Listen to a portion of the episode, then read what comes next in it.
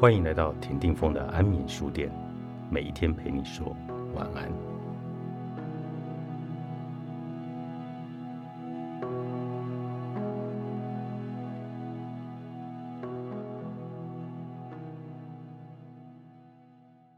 有些离开的人不会再见了，有些离开的人再相逢也是不同面貌。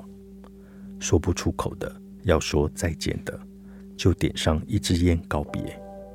想抽烟的时候是这样的，通常找不到半根烟，又不想为了一时的冲动去买一包。前段时日整理旧住处时，发现好几包遗落在箱子里，只抽了两三根的烟盒。先不论受潮与否，你会把放了好几年的东西放入口中吗？尽管多年后的自己，仍会为某种无以名状的情绪悲哀；尽管依然过着无用的日子，小时候嘴馋，就骑着三轮车去巷口杂货店买洋芋片。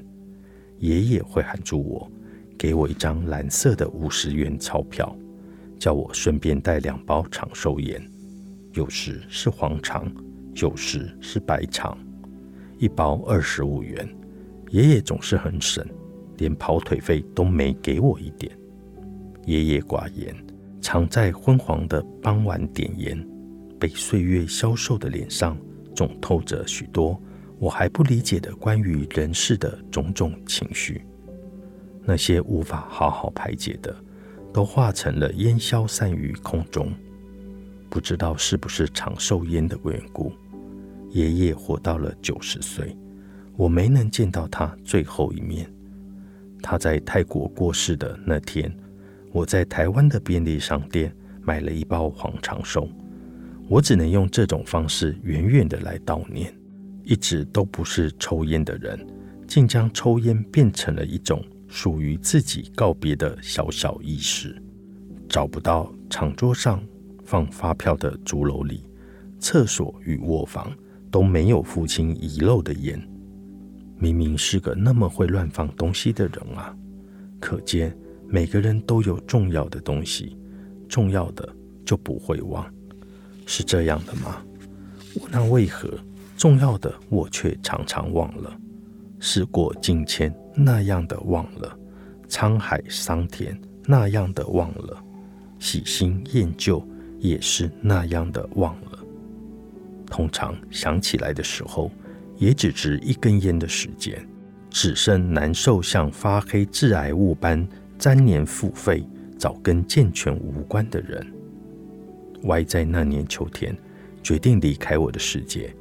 其实应该说，我们的世界没有一种离开会只是单向的。他曾将住处一点一滴用心来布置，最后亲手按下全部还原。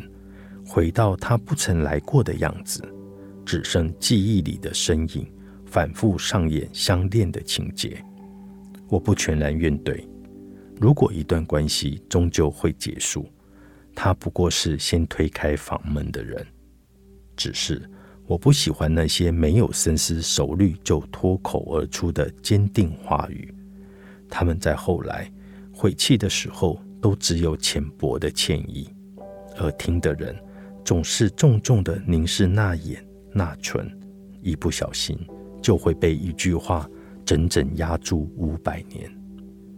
找不着烟，只在冰箱找到几瓶酒。父亲那天提了一手啤酒回来，说：“你一个人住会不会寂寞？需不需要我搬回来？”我是觉得不用，但下次请假装掉了几支烟。烟盒是浦岛太郎的，我们都去过自己的龙宫。烟雾弥漫后，苍老只是难免的。我终于舍得让雪落下。作者刘定谦，采石文化出版。